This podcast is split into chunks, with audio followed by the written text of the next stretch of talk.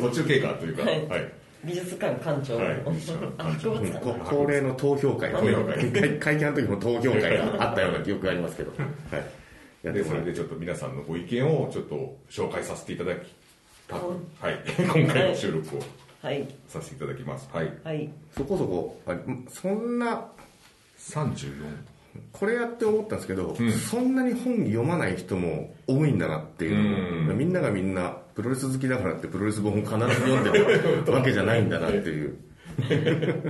競馬好きだからって競馬ブックとか買ってるわけじゃないですからね。競馬ゲームとか。そういうことですよね。じゃあ、はい。えー、とどうしますか？ままずは、えっと、はい今回あのゲストに来ていただいたゴスさん、はいゴスさんからちょっと発表をお願いしたいと思います。投稿をね。おすすめの本を、はい私が言うんですね、これは。はい。3冊ですか？3冊ありますけど、まず1冊目。1冊目も、はい、1冊目じゃあいきます。はい、はい。お願いします1冊目。もうこれ最近発売された本ですね、本当にあの。ウィングおです。ウィング本ウィング流れ星伝説。星屑たちのプロレス純情青春録。かっこいい。せそう正式タイトル結構長いん長いですよね。ウィング本って略しちゃってるからね買って全員持ってはいるんだけど、正式名称言えって言われたら 答えられない。そのクイズがあったとしたら、まあ確かに表紙見ると、ウィングのロゴがもうドンと買って、そうそうそう。まあ、流れ星伝説ね。この、うんねうん。目に入ってくるけど。そうですね。まあこの本選びました。うんまあ、私もともと FMW が大好きなんですけど、はい。まあ、その当時並行していたウィング。うんライバル団体団体、うん。あのな私が見始めるとこうウィングだいぶもう末期ギリとかそういうところで何期とかがねそうですね。いっぱいあるから、まあ、この本は初初期の。初期の、ね。そうそこに触れられたのはちょっと大きいなと思っていますねこの本読んで、うん。やっぱ知らないことやっぱ結構あった部分もこの本読んで、うん。そういうことがあったんだなっていうのは知れたので、ああそうだったんだと。そうですね。と僕とかあとい僕と伊藤君は同い年なんですけど、もう40前後ぐらいの世代にとってみて、ウィングの初期は、えー、と小学校低学年か中学年ぐらいなんですね。低学年ですねまさに、ねはい。だからあの覚えてはいるんですけど、極めておぼろげなんですよ。それぐらいの年だもんね。そうそう。もうそれが思えないですだからなんか答え合わせになったっていう。そうですね、まあ、当時ね FMW が同時になって、まあ、そっちはやっぱ大仁田っていう人、ん。有名でテレビとか出てたうん。うん。とかでシュープロとか見ても載ってるの、でよく見るとウィングもちゃんと載ってますよと。そこからですよねウィングしたああそうなんだこのレザーフェイスって何なのみたいなのが始まって、そうね。怪奇派への注目っていうのはウィングからだったそうです。ね釘板デスマッチとか、そういうことやってるなっていうのは本当に見てて。なうん。FMW よりも。そうですね、ただ実際映像とかやっぱ少なくてあまり見る機会もなかったんですが、うん。まあ、数少ない映像を見つつ、そこで得た知識の答え合わせに近いものもありますけど、まあ、この本を見てですね。ね一個前のあのカテプロ前田さんの一人でやった回では言ってましたけど、なんか最近ねそのウィングが追い風じゃないけどよく聞くことがなってきて映像も結構豊富にねこう、まあ、DVD とか結構出てますよね、FMW と違ってウィングはあの権利がはっきり。ちゃんとあるから。映像とかもちゃんと出あのて皆さんあのプこのウィングに人生を狂わされたっていう感じの単語をちょこちょこ聞くとやっぱウィング知らない僕ら僕らみたいなちょっと浅いプロレスファンもなんだろうウィングってってちょっと興味が出てくると思うんですよね、結構詳しい人は多いんでウィング好きはちみつ二郎さんがツイッターかなんかで言って、そのウィングを見たから、まともな大人になれなかったから、えー今も慣れてないみたいなことをツイートしてたんですけど、まさにそれだなと思うんですよね。身の回りのウィング通った人の、なんかちょっと、なんですか、いこじれた感でもなんかちょっと一風変わった感じのうん。そうですね、辿ってる人多いですよね。そうそうなんかまさに人生狂わされてる。そう笠井淳曰く見るものを狂わすじゃないけど、もうまさに、そんなつもりないんでしょうね。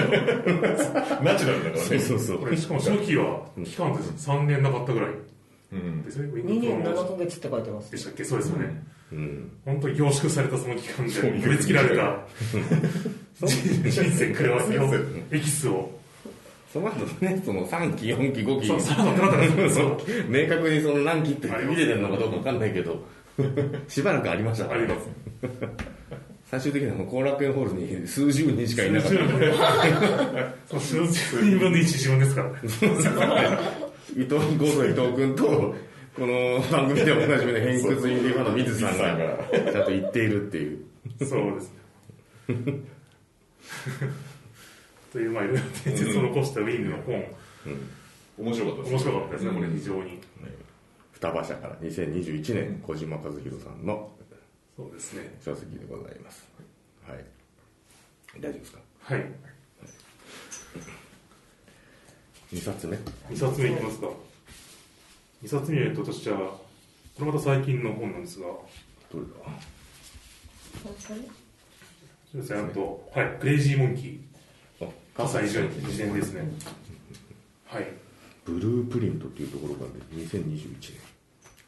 まあ、葛西潤選手はですね、もうずっと私はフリーダムズ大好きでずっと見てるんですけど、やっぱこれも一つのその人生を狂わせる 人ですよっていうところで、もう狂いたいんだね。狂いたい、狂いたいといや勝手に狂ってしまったっていう方が、狂わされてしまったのも正解なんですけど、題名もクレイジーって入ってますよね狂いわけじゃないです、わざわざ。誘引されるんだね、ここそうです、ねそうです、そうです。まあ今もね、追いかけて、そうですね。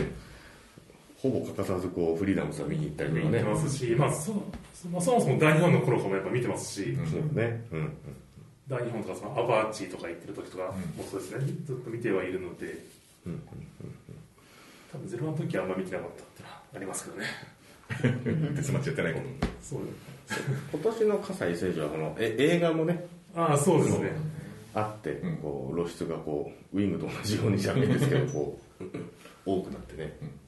で、笠井さんのこのヒストリー、でまあ、この本にも当然もう全部いろいろ書いてあるんですけど、この前あの、シュープロでコラム書いてますね、確か。まあ、書いて書いてた。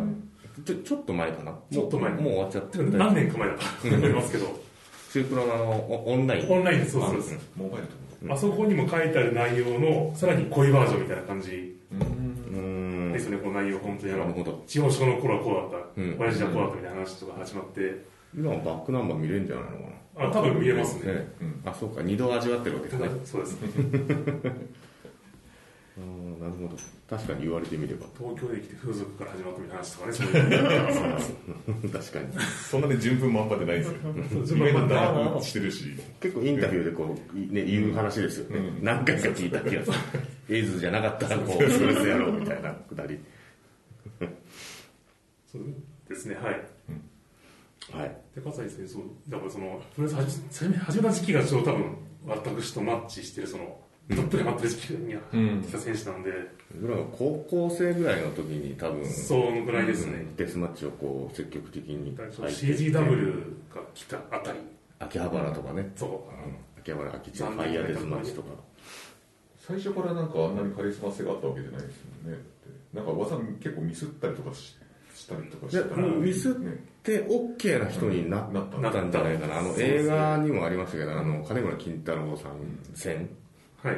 で、あの、ラダーを設置するときに、あの、なんていうんですか、こう、パタッ、あの畳まらないようにうん、カチッて固定するじゃないですか。うんあれをしないで、乗ったから、スタンテーブルにこう、ガチッと取って、相手にダメージ当たることができなかったっていうので、めちゃくちゃ受けたんです、それが会場で。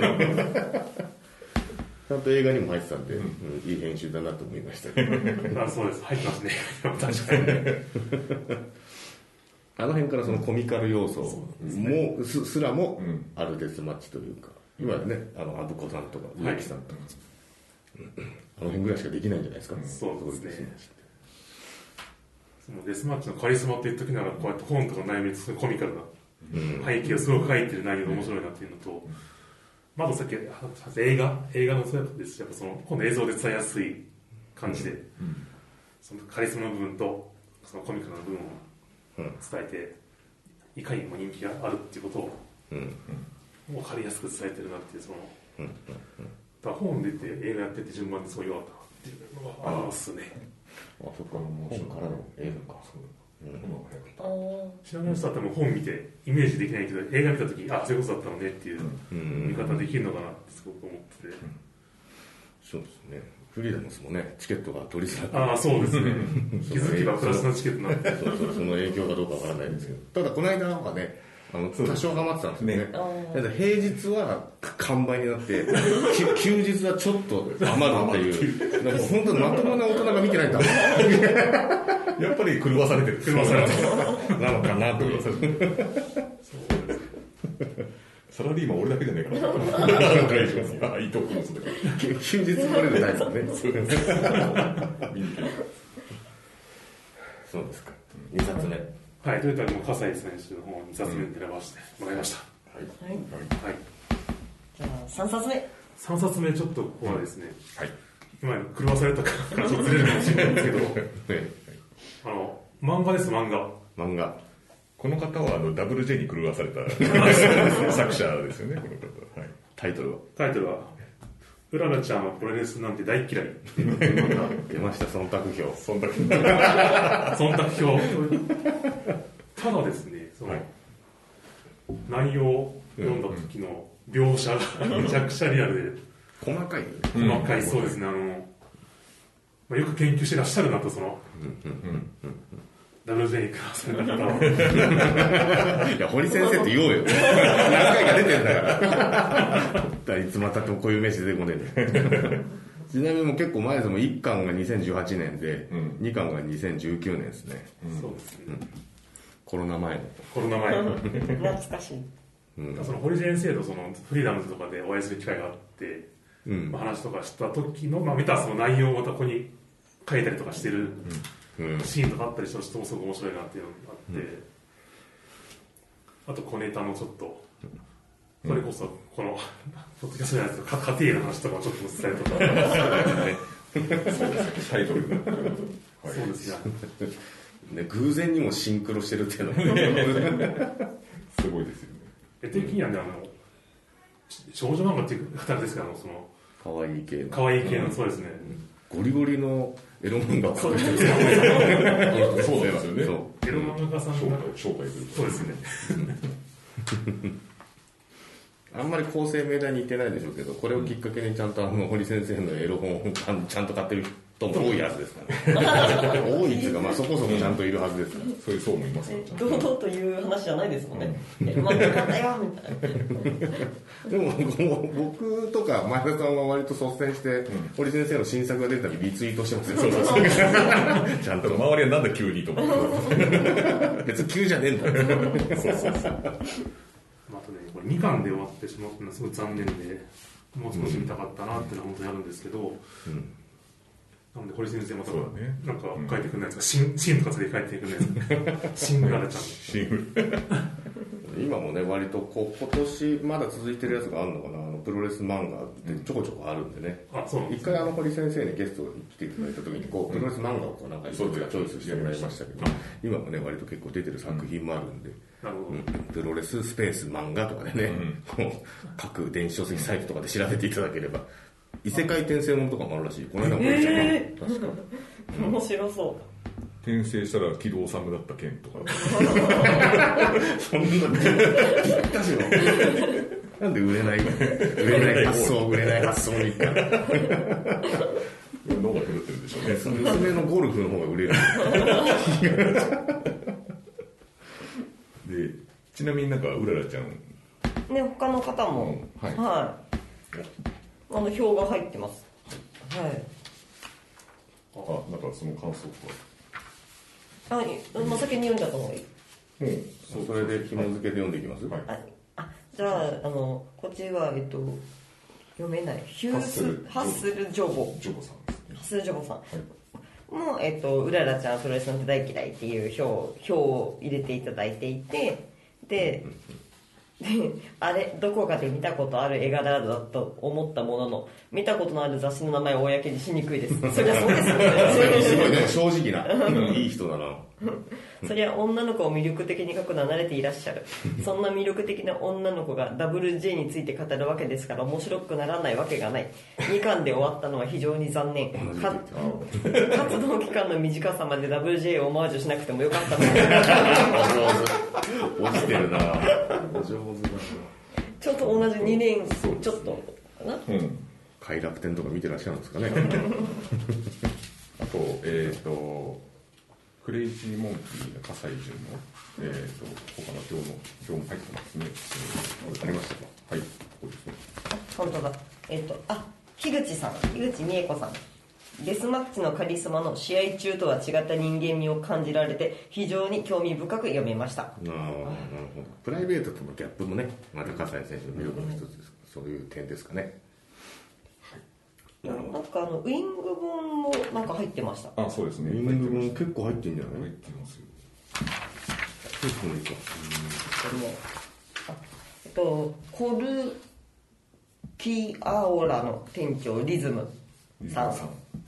はい、あこのなんかウイング本は出たら買うって。まだ発売されてなかった。のにかなり早い段階で投票していただきました。青春の90年代インディーファンは買う。買う。いですよねまあ間違いないですよね、もう出る前からもうあの期待 期待票みたいなね。もう一個そんなんなかったっけ？なウイング。なんかあったウィングの星の。ここれですね。FMW 大好きおじさん この人はあのちょっとこの数数票入れてないリコーラン入れてない。入れてないんですけどね。誰なんですかこのなんか変質者みたいな。名前の幼女大好きおじさんみたいなのね。誰なんだろう。誰でしょうかね多分あの人じゃないかな。心当たりあるんだツイッターアカウントもメアドも何にも入れてない。やっぱ本当の変質者なのかな。変質者です。何も入れてない。そうですね。これ2票かな。これ3票か。い。くつかありました。はい。はい。なるほど。じゃあ伊藤君の投票。以上ですかね、以上さありがとうございました。い。ただきました。はい、はい素晴らしいです。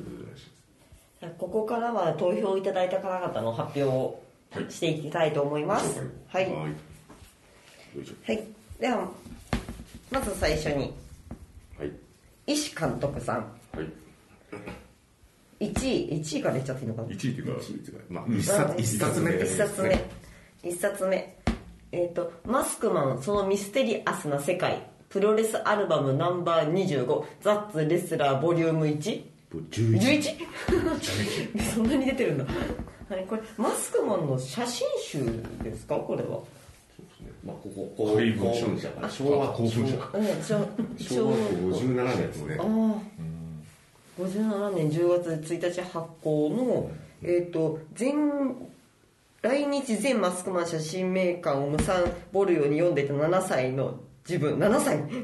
呼ばれてばかりだとお誕生会1回だけ親に開催してもらって友達4人読んだら全員からのプレゼントがプロレス大百科だった小学生時代。あ奇跡的に被らない。すごいすごいなそのかぶんないのもそんなにいっぱいやっぱその前回小泉さんが出ていただいた時にはい。昭和57年8年はいまあめちゃくちゃ出てたって言いますから、やっぱりそのかぶらないぐらい 出てたってことなんですよすごいですねこれ。すごい冊数ありましたもんね。もそうね。持ってらっしゃるものだけでも。モデルが違うのもあったしね。ね。いろいろありました。えーと今の自分を形成する一冊だと思いましたあのちなみにミルマスカルスとスカルスタイガーマスクほか、えー来日全マスクマン写真名鑑ラウル・ロメロからザ・グラップラーまで。で付録のポストカード4枚付き。今表紙にも？ちゃんと PR がありますね。今でも持ってらっしゃりそうですねポストカードまあ、中古市場の、ね、値段の話するのはあんまりどうかと思いますけどこのポストカードがついてるかついてないかで、ね、流通の値段とかもこう左右しそうな一冊ですね。石監督ららしい投票ですね。うんじゃあ2番目。マスマイクは死んでも離さない。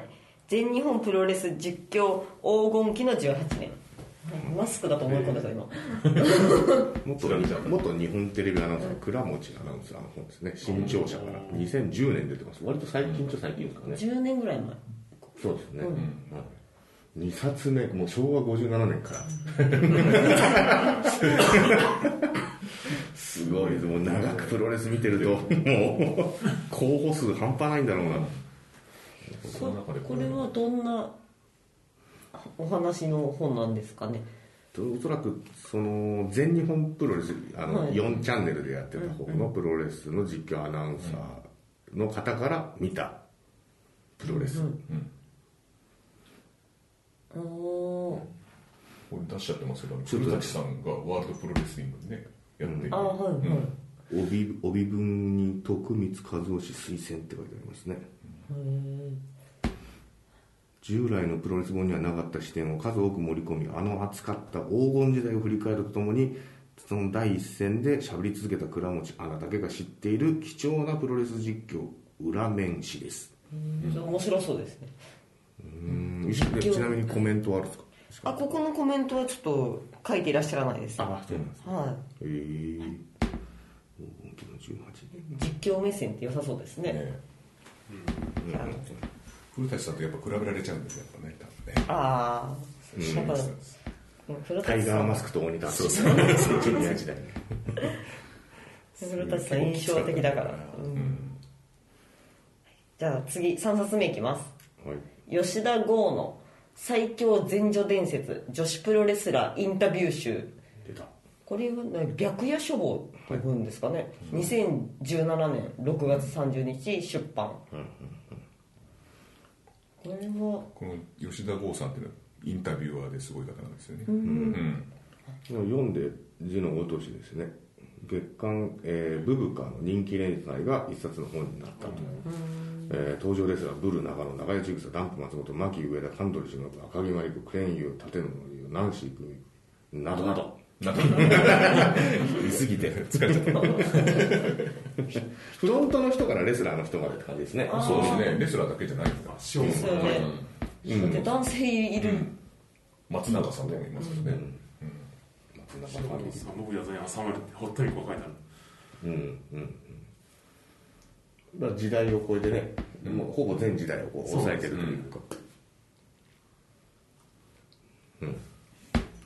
インタビュー集えそのプロレスだけのライターさんインタビュアーさんじゃないですよね吉田剛さん。あそうですね。いろんな、うん、音楽もそうだったりとか。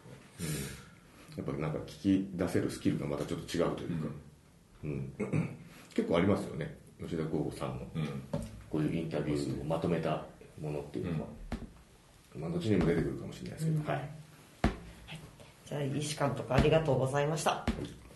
じゃあ次2人目は、えっと、与那正さんです。お出た、はい。秋の夜長さ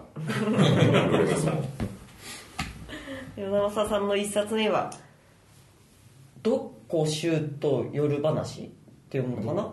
毒ドクトラトラドクトラ毒子毒子毒子ドクコシュート毒に虎とかいや弱なのかなね、与那正弱と書いて与那正と読むかもしれない昭和プロレス暗黒対談すごいタイガーですね。暗黒タイガー。Google の評価低そうな。予測変化。徳間書店。はい。えっ、と、うん。コメントです、2019はい。まああれ最近の本うん。タイガー戸口関連本が興味深いです。また石沢論文も見事なネタ仕込みありとなってます。それ2冊目ですね石沢の。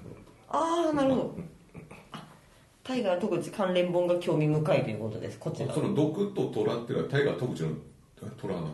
タイガーだから。そうですね歌舞伎さんは毒だから毒虎とおおなるほど。そう毒あ僕読んだんですけど2人ともめちゃくちゃ口が悪いから。一旦こう悪口モードになるともうあのつ突っ込まないからな別に。その2人が。こうなっちゃうね上の方に。また悪口が上の方に消化しちゃうっていうだからせ中身はだから毒毒ですよね。毒トラじゃなくてトラいない両んだ方とも毒毒毒歌舞伎さんに負けないぐらいの毒舌がバイオレンスに発揮されてますよ本当にただ一方でなんかそんな口の悪い人がこの人のことは褒めるんだとかねああいいですねあーそういうのじゃあ本当はあるいい人なんだな、ちなみにあのここに例題にある馬場さんは本気で三沢を養子にしようとしてたんだよねっていうのがあるじゃないですかはい馬場さんが養子にしようとして しなかった方のあのあれも出てるんですか？もう一人いらっしゃいますもう一人いらっしゃる、ね、はい、気に入られた人が。誰か養子にしようとしてた人がいるっていう話を聞いたことあるんですけどあの人は違うってことなんですね。誰？後にその人の関連本も出ますあわかりはいました。はい。その時にお話しさせていただきます。わかりました、はいちゃんと対談本なんで結構こうリズミカルに読めるというか、割とあっという間に読み切ってしまうんじゃないかなと読みやすい感じですね、思います、はい、次。2冊目が「虎の回顧録」これがまた石沢論文も見事なネタ仕込みありとなってます。っていう。あ違います。それこれもあれですね。タタイガー徳地さんの本ですね。虎の回顧録昭和プロレス暗黒皮脂これも徳間書店2019年。ですね。はいタイガー徳地さん好きなんですね与那政さんは。そうだね。タイガーとかこの時期なんか出したんですよいっぱい。なんか。格が動いてアグレッシブにね。この前レガシーでバトルロイヤル出てなかったっけ？出てました。出てた出てた。ですまだレスラーやってらっしゃる。現役のレスラーあなるほど、日米でね活躍した。タイガーとかウィングの思い出ありますよね。そうですね。さっきのね、ウィングにも参戦してますからね、やっぱでも一番はね全日本時代だったり、うん。あとは、えー、と今の WWE うん。昔の WWE とかニューヨークをサーキットした話とか、うん。ステロイドの話とかもこうもう普通にこう着工することなくこさすが毒ですね。う、うん、制限なく話してます。興味深いですね。ねちなみにこう電子書籍で持ってたかな？あだあ朝香様持ってらっしゃるんですね。はいなんでも紹介しようがないのあ目次とかをちょっとピ読めばいいか、どれがいいかな。プロレスの練習はきつくない、えー マット界の在日いじめ、えー 前座は半分ガチンコ。ケチョンケチョンにやられた猪木。ケチョンケチョンにやられた猪木。みたいな。大木さんこれ片道切符じゃないですか。えーと週1万ドルを稼ぐおお夢が AWA 黄金期の月収500万。おおすごいな。馬場さんはやり方が汚い。急に悪口。などなど。やっぱあのドクトラでと相当馬場さんのこと言われてると思うんですよ。あちなみにこうどどっこのあの歌舞伎さんとの対談本もありました、い。くつか見出しだけできつそうだな。あでもでも日本で一番プロううまいプロレスラー、気になるよね、うん。もう二人が。確かにゴッチ伝説の正体。こっちカール・ゴッチ。あ実力次第でいくらでも稼げる、えー、小鹿は昔からデタラメだ。ネズミ講みたいな詐欺師みたいなゴッチはシュートだけの自己満プロレス もう全部しちゃってるんですよ。読まなくてもいいよもう。もう帰りたいよとこぼした横綱輪島。プロレスとステロイドわあ。出てるですね。ここでピンハネ地獄。などなど面白そう。おおちょっと興味あるな。なんか世知辛い感が出てる。ブレーキない感がありますよね。見出しで。あはい次いきますね、はいあの与那さんはい。3冊目、はい。日本におけるプロレス団体のマネージメントに関する考察。これはもうまさに与那政さんの投稿ですねえ要はその剣道家臣さん。ー、はい。の中の人って言っていいのかどうかわかんないですけど石石澤選手。の、えー、と早稲田大学スポーツ科えー学術院論文集。うん。あ合ってるのかな？これ。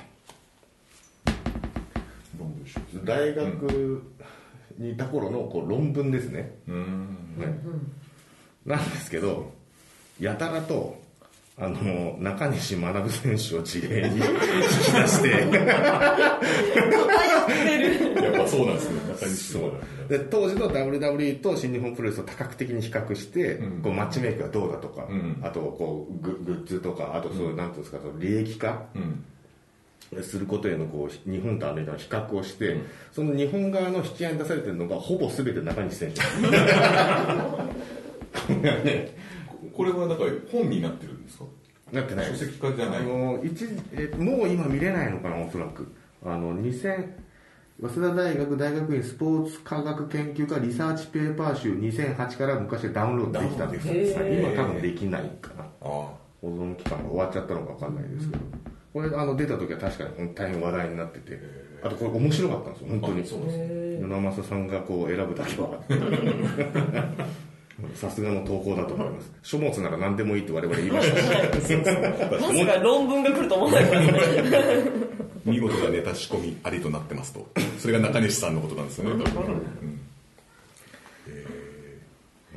さすが与那正さんありがとうございました、はい、では次の方コルそれキ病ア病病院ですか医者内科の方ですよ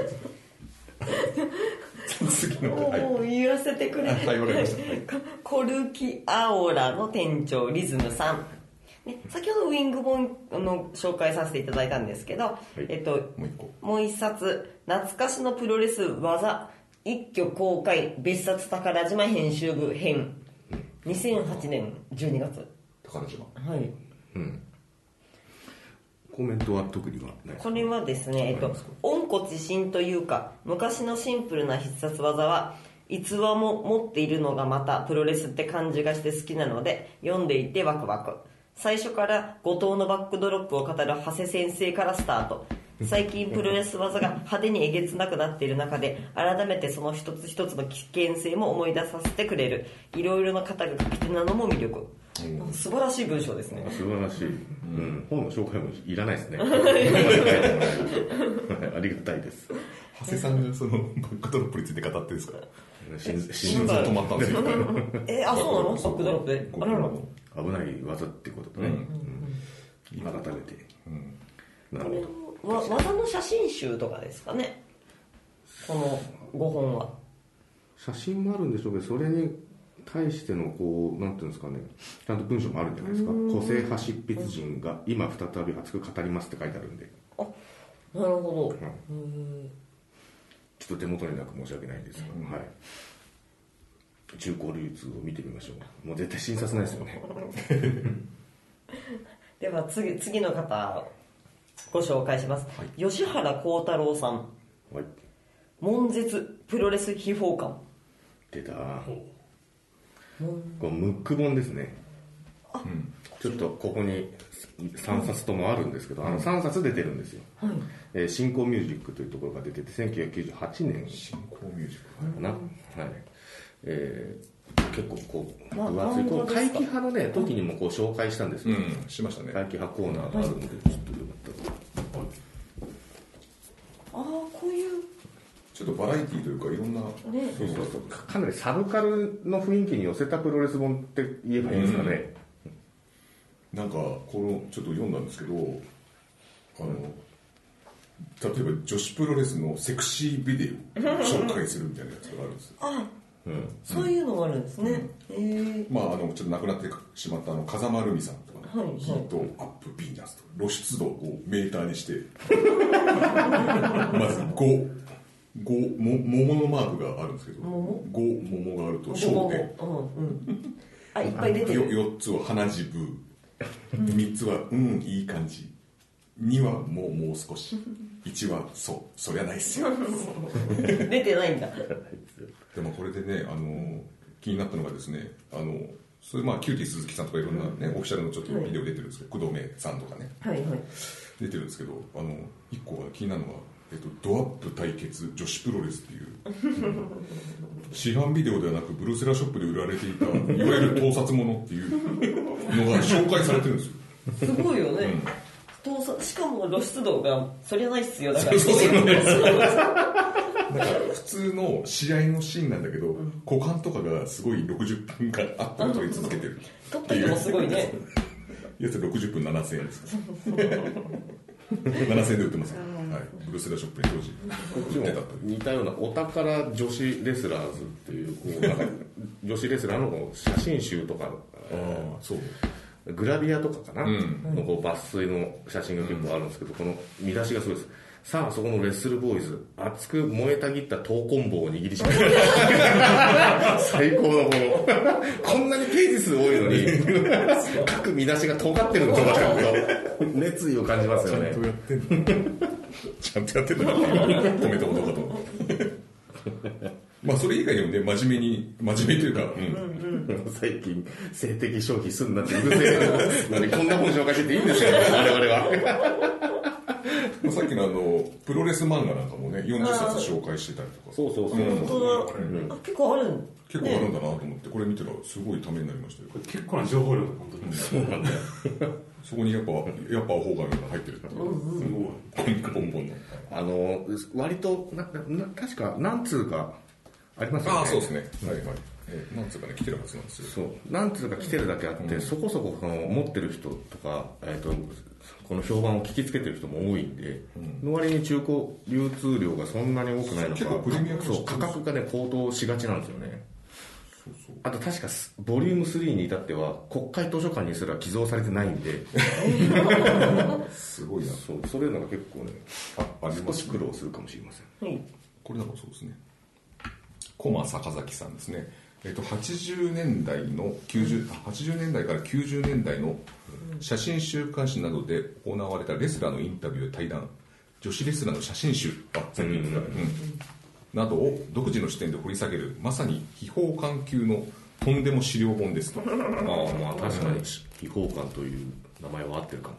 北を北をこう工事じゃなくて。後派なんだろう。なんだろうね。こんな名前になってた時は工藤祐樹とのセックス対談あ。ったってる。見たのってた ボリューム2、ボリュームボリューム2 2らしいですこれも上田馬之助のペドロ・モラセスのチンコ話なの 何これ？男の金銭。金銭に触れる。最高なピックアップから女子レスラーヌードの陰微な世界まで何でもでございます。とりあえずチンポー感じゃん 世界まで何でもございございです。ねすごいな。やっぱちょっと卑猥な方が面白いんですかね？え。ね。か真ん中ら辺にね。そうそう場所を考えてちゃんとそうそうそう。リズムを作ってますよね紙面に80年代90年代にかけてのプロレス界の雑多なうねりを感じられる must buy な一冊です。といやーでも本当そうですよね。はい。ファミコンソフトとかスースーファミソフトとかもこうまとめてあったりとかして普通に、ね、読んでて面白い。映像がキャプトうんうん。プロレスの文化が詰まった一冊みたいな感じですかね、ちなみにこのね昔のこのウィング T シャツの特集なんていうのもこう対談コーナーであったりとかするんですよねそんな浅川さんからですね。下手下手。下手 下手。番宣じゃないの。編集もやると逆にこう嫌だから。よろしくお願いしますぐらいで終わりますよ。はい。買ってくださいね。ということで。はい。じゃあありがとうございます。はい。と次次が、えっとタックさん。たくさん。とみんなのプロレス。はいはいはい文斎藤さんね。三島社、えー、2008年。結構昔の方ですね、これなんと560ページですそんなに？分厚いタイプの。と文斎藤さんの文脈。表現がとても好きで読んでるとなんだかほっこりする。自分にとって外人レスラーを知る教科書。教科書。とうん。やっぱ海の向こうのプロレスといえばの人ですよね。うん。ボーイズ・はボーイズの単行本家なんですね週刊週プロで連載してたやつ。うん。リアルな生き様を書いてるんですね。連載のコーナーがあったね。それをまとめそれをまとめたのなんじゃないですかね。相当確かに長く続いてるから余裕で560ページぐらい 思ってありそうですけどね。では次ご紹介させていただきあ、えっと、次2冊目が「最強超プロレスファン列伝漫画ですかこれ」そうですね、全12巻。これ結構ねあの他の方も投稿されてる方がいますね、徳光康之さんナンバーナイン。雑誌ですかね。1999年。あいやまあまあ単行本はがちゃんと全12巻出てます、おお他にもいらっしゃいましたか？はいえー、と5 years さん。あえー、と1990年代初頭の超暑苦しいプロレスファンたちの物語。なんか90年代に来ますね、プロレスファンの生態を超過激に過剰。過剰に書か 書かれ書かれ癖のある作品ですが何か分かり合える感じがして私は好きでした。すぐ連載終わってしまいましたけど。12巻も出てるの。にね連載してたのが終わっちゃってあとは単行本だけで出したのかね。あそういうパターンなのかな、そう他にどなたかいらっしゃいますか、はいいますね。えーっとハッスルジョーさん。99年のわけねえもんな。えー1位最強スーパープロレスファン列伝。えー好きすぎてえーっとレディオトークで全話紹介中。え？全話を紹介するんです。すごいですね。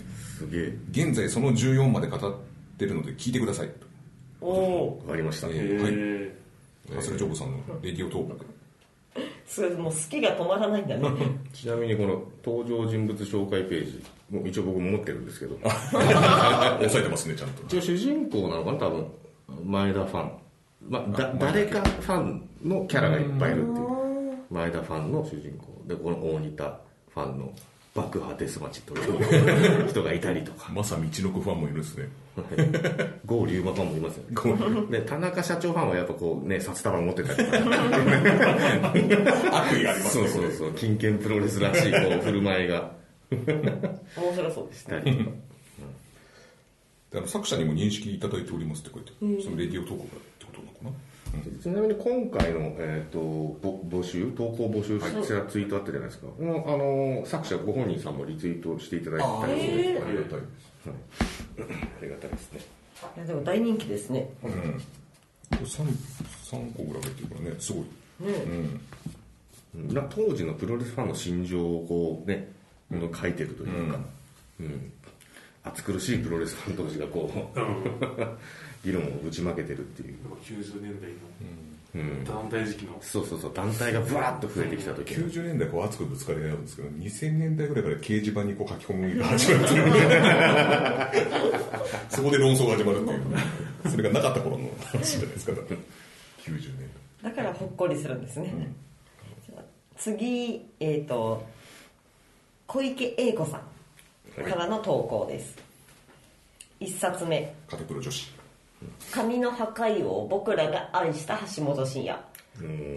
エンターブレイン2005はい。年10月1日。亡くなってからそう3ヶ月後ですかね、あの子が。この紙の破壊王っていうのはどういう？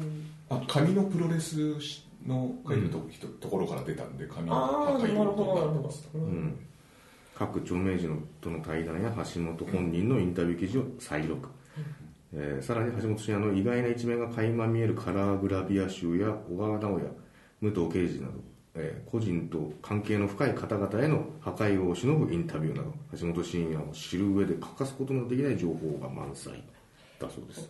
えー小池栄子さんからのコメントが「逸話の持ち主橋本真也さん。愛されブッチャー橋本さんを忘れないように読んで笑っていただきたい結構あのエピソード僕読んだんですけど、あのエピソード的に結構あのなんですか橋本さんってあの結構幼稚なところが多いんですね。あの怪獣同士を戦わせたりとか、そのフィギュアで戦わせたりとかそういう小島のようにセミ そういうジャンプぐらい入れたりみたいな。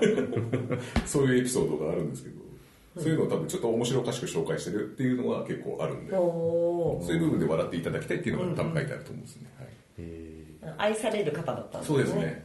もう本当にやんちゃというか、うん。可愛らしい。小学生のような方。小池栄子さん2冊目いきます。統合見聞録。これは東郷さんの世界一周プロレス放浪記ですね。ディック統合さんの。なんでのサイズ社ディック統合サイズサイズ社ですかね。2019年12月30日もう読んで字のごとしですよねタイトル通りというか、引退するまで引退した後に出したやつかな、武者修行の話ですかね。いや最後日本で引退して、それで海外1年ぐらい回ったんですよね確か、そその時のだエピソードだったりじゃないですか。ゴールがボリビア。そうそうそうそうそう、うん。コメントはコメント。あこちらの方はコメントは特に。はいえっとで3冊目。有刺鉄線に巻き込まれた巻き込まれた神様。あの僕らが見に行った時のあの、爆破甲子園に出てらっしゃった方ですね、ああそうなんだ。高木書あなた房も見ましたよあ本当？鶴見青果市場で。あはいはいはいはい神様。はいはい。はいデスマッチアイテムを作る。2016年ですって。1月7日に発行されています、あじゃあこの有刺鉄線とかそのなんだろうデスマッチアイテムを作る方のお話、うん。ほう。でちょっと話戻っちゃいますけど、はい。あの東方見聞録ここには持ってきたのがありました。まあこんな感じで世界中をこうマジマジ世界中って感じすごい。ヨーロッパから南米からアジアオセオニアまでみたいな感じですごいなうん、各地で人気レスラーと地元の英雄とみたいな。戦ってボリビアで引退と、うん。で今 今新日本で見たことがあるんですが。幻なんだ。幻なんだ。いやプロレス教室でも見たことあるよ私。ああのあの時は引退されてましたねも。あそうなんだ。これ終わった後です。あはい。あじゃあまた今バレットクラブにいるのはなんてなんでしょう見聞してるんです 見聞足りなかったの。じゃあじゃあ以上でじゃあ小池栄子さんありがとうございました、はい。で次が、えっと、5イヤーズ5さん。はい。はい。はい。で1冊目。倒産 FMW 出ました。カリスマインディープロレスはこうして壊滅した、はい。新井翔一さん、えー、徳間書あいわゆる徳間書店なんだなこれね。2002年はい。です4月ね1日。問題作です。はい。多いんですよねこれ。これの投稿多かったですね。じゃああの5さんのコメントとしては、はいはい。オンタイムで新井社長時代の FMW の崩壊を見ていた私としては忘れられない一冊今でも水元公園の近くを通ることがあると新井社長を思い出します。通るな 何用で通ったの？あと新井社長の新井の字が間違ってる。ファイブさんらしいところだね。うっかりさんということですね。あと他の方で。他の方はガガガさんさん。はい。はい。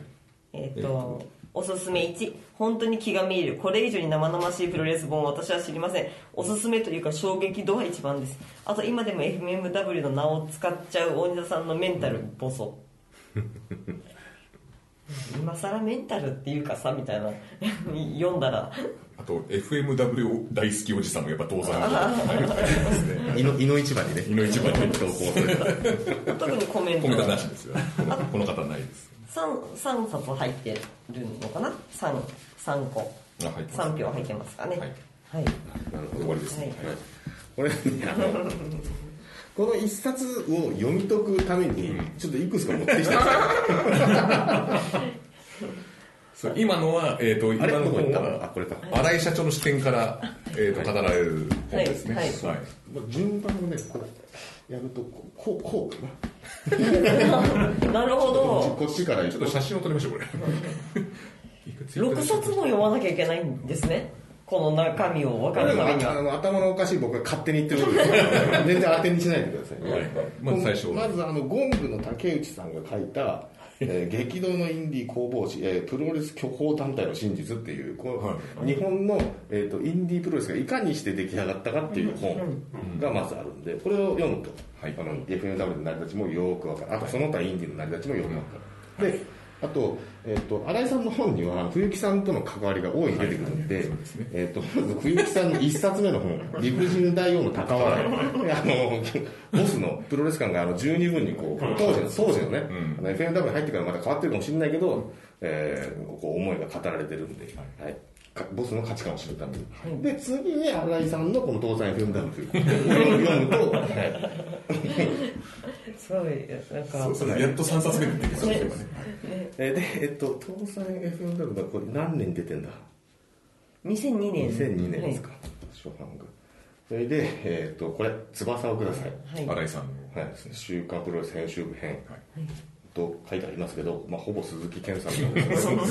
けどえーとこれ何年だろうな。これも2002年9月。ああ、じゃあその後に出たんまあですね、このその本出してその後にこう亡くなっちゃったんですね。まあされて、はい、で、えー関係者たちの、まあ、さんだったり冬木さんだったり、えーレスラースタッフの人の、えー新井さんに向けた言葉がこうまとめられていてあとこの後ろの方にはですねこの全国のファンから。おお、そのたくさんのね本当北北海道から南沖縄まで。すごいメッセージがすごいんですよメッセージこれね話がそれちゃうんですけど。話がそれちゃいますね。まあ、僕ら友達で FMW 好きが多いじゃないですか、はいはいはい。僕らそうだし。そうだ友達書いてねいねえかなと思って。見てたらあのこのねポッドキャストでもよく出てくるあの偏屈インディーバグの水さんが寄せてたんですよ。寄稿されてたと。伝え方が難しいんですけど、もう知り合って20年ぐらい経ってるのにこれ言わねえんだって。しかもこのね、あの企画をやるんで、あの水さんも投稿してくださいよっていうふうな話をしてたんですよ、その時にこれあそういえばこれ、俺投稿してたわってことを言ってもいいじゃないですか。そうだよね。そうそうその流れでね。流れで。お墓参りとか言ってるんですよだって。水さんはそうそう。でその話その話もしてるんですよその流れで言えるじゃん。そうそう。なんで言わねえで。前田さんが言ったのが口がかいって言った。マジで口がかいですよ。そんな、えー水さんのコメントも載ってるこの翼を。ください。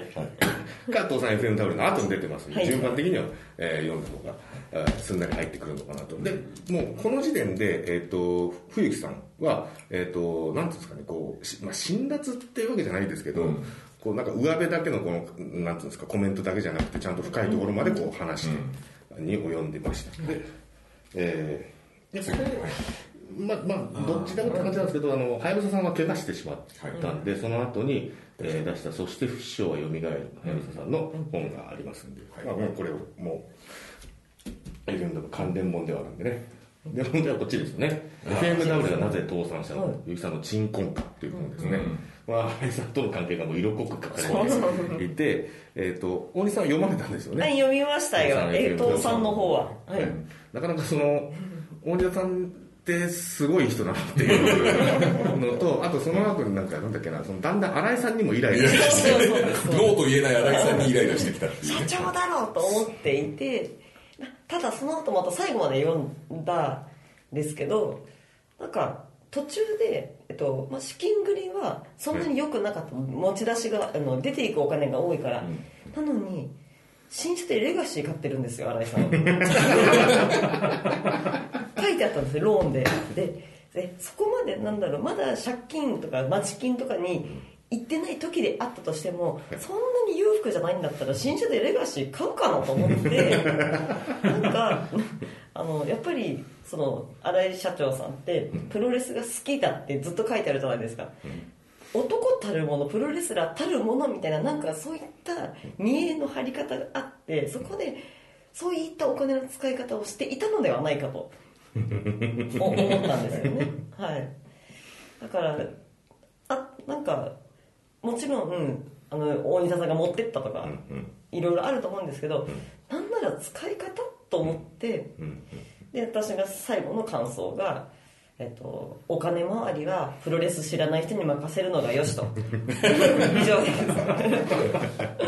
ありがとうございましたこの間そのなんていうんですかねそのお金回りがちょっとえ割とこう吸ったもんだ金井さんもあった描写、えーにこう突っ込む心がこう芽生えるじゃないです。かその辺をこうビシッと。言れたのがさすが我らがボス大沢さんです。でやっぱこう大仁田が割と必要だった的なこの言及まであったりとかする、用語ではないですけど結城さんは結城さんで真実を述べていると、ただこれ流通量が少ないんですよすごあくそうなんだ。そうこのこれは多分あーと会場で買ったんじゃないかな。あ俺そうだよ。多分流これそうだね自費出版してボックスボスそうそう自分で出したやつ出しただからこれは2003年1月に初版発行ですね、そう本当に限定的販売してです本当に、うん。こう2002年2001年駆け足でこうボコボコっと出てくるそう鎮魂歌ちょっと値段が高騰してるかもしれないですけど、そうですねでもさほどの高騰ではないんで、うん。えー合わせて読むといいかもしれないですね。そうはいで、えー、とその荒井さんに対するそのツッコミですか、はい。あを、えー吉田剛さんもしておりまして。インタビュアーのはい。書評の星座神プロ編っていうのがうんありまして、この中で、えー、東産 FMW の感想文を、え書いておりまして、はいまあ社長の、えー金銭感覚に関して、えー誠実に突っ込んでおります。普通に考えてみたいなこと。ですね。はい、冷たいようだが、この人はプロレス業界にも社長業にも向いてなかったと書くのがかなりの覚悟が必要だった。と。まあ、当時の空気感からするとそうだよね。やっぱり、あいつらかわいそうという雰囲気になってたんで。なくなってますからね、はい。ただその時にちゃんとそれを書いてるっていうのがすごいなっていう、うん確かにそうですね。そうですフリークコード吉田剛すごいなと。で全部でえっ、と六冊。ろ7冊。7冊。7冊。7冊。7冊読めば大体わかる 消化できるんじゃない？誕生から倒産までが全てがわかるんですね。り立体的にね。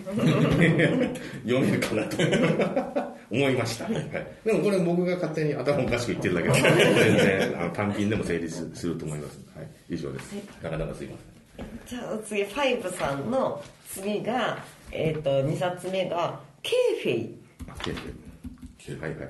佐山悟さんの本ですね、これですね。おお1985年。お結構昔。出版会新装版が90年出てますかね。はい。これは、えっと、コメントですが、えっと、この本が出た頃何かのドキュメンタリー番組で取り上げられた佐山聡が明らかに殺気だった目で無抵抗になった若手を追い詰めしごく練習風景を見てこの本の内容もそうだけど 佐山聡はガチでヤバいと恐れおののきました。プロレスの暗黒面を見たい人にはおすすめです余談ですがスーファミ版の初代マリオカートのヨッシーの鳴き声がケイフェイと聞こえたので私たちの周りではマリオカートをケイフェイと呼んでいた。しおれ学校終わったらケイフェイやろうぜ。使用例まで書いてくれた。いい話。たまにこのなんていうんですか幼少期の思い出が混じるのいいです。よいいですよね。よくこの本を。幼少期の記憶と。配合させたな。だけど石監督のマスクマンとかだったらまだわかんないけど。え。この隠語みたいなもんですよね題名が。ケーフェイ。ケーフェイってどういう意味なんですか？ミスター高橋さんはケッフェイって言いますよね。ケーフェイ。なしごきのこと？いや違いますこれは。ケーフェイさん。ケーフェイがシュートっていう意味なんでしたっケーフェイ、まあ、決まり事け決まり事っていう意ね味か。逆か。そうそうそういうあれ？あそうか。紹介文に書いてなかったか。うん。そうなんです。なんか暴露本だって聞いたことある。読んだことないですけど。そうです。みんなだだいぶ話題には及んだなと思います、マヨタ出版85年ですかね結構長いですよ、うん、でこれがなんか知る限り最初の暴露本じゃないかみたいな、うん。ミスター高橋より前に。あった。あります。うん。あのなププロレスを捨ててシューティングっていうなんか格闘技の方に進んでったから、なんかこういう本を出す必要がもしかしたらあったのかとかあと焚き付けられたかももしかしたらあったかもしれないですよね、はい。じゃあ次あのファイバーさんは最強超プロレスファン列伝を3冊目にあの、あそうなんですね、はい、入れていましたじゃあ次。はい。次の方与那政さんの B 面。うん3って言っちゃあの与那政さんの福赤です。裏アカウントわわざわざね作って。作っていただいたようで。投票が多分足りなかったんでしょうね自分の中で。もっと投票したいっていうの今が回今回総選挙でも選手権でも何でもないから 別に別に何票でもいいんですよ重複して構わない、はい、えっとい一冊目。12の三四郎。2は2って書いてないですか？あ本当だ2全6巻の方。えーっと三四郎2は他団体時代の描写が秀逸。1993年女子プロレスは十数名分のロングインタビューでもろもろの時点でのそれぞれの思いはさておき倍顎白覆面。はい。リッキーといっても森村ではなく力オーガン力さんの親族っぽい文字入り。先生の孫リッキーヤマトのりやさんじゃない選手がレスラーとして開眼していくお話です。どう いうことなあれのプロレス知らない人が聞いた呪文じゃないですか。あごしろ覆面は、えーと猪木さんね、猪木さん、はい。なるほど。でリッキーリッキーという森村っていうのは、えー、とリッキー富士の本名です、ああなるほどえーリッチカラさんの親族っぽい文字列は多分力道山のことですね。力王冠になってるから力道山と韻を踏んでる感じになってます。はい。はい。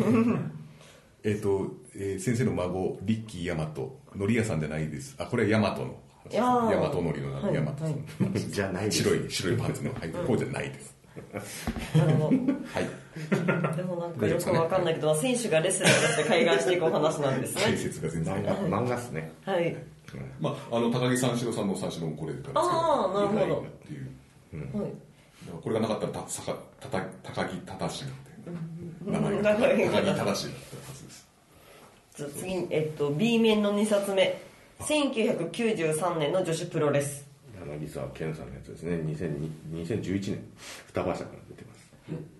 これは女子プロレス界のことが実は、えっと、B 面さんは書いてなくてですね。えっと、がこれはプロレスの、まあ、ほぼ全日本女子プロレスについての研究だと思います。確か全天使で持ってたかもしれないですね。ちょっと待ってください。柳柳沢さんさ柳沢さんってあの何年の？何々っていうのが結構あるんですよプロレス本おなじみの。ちょっとまた目次を読みましょうか。あ目次読みますけどあのさっきの大河徳さんみたいなことにならないですよ。あもう目次があれですわ。選手名ですわ。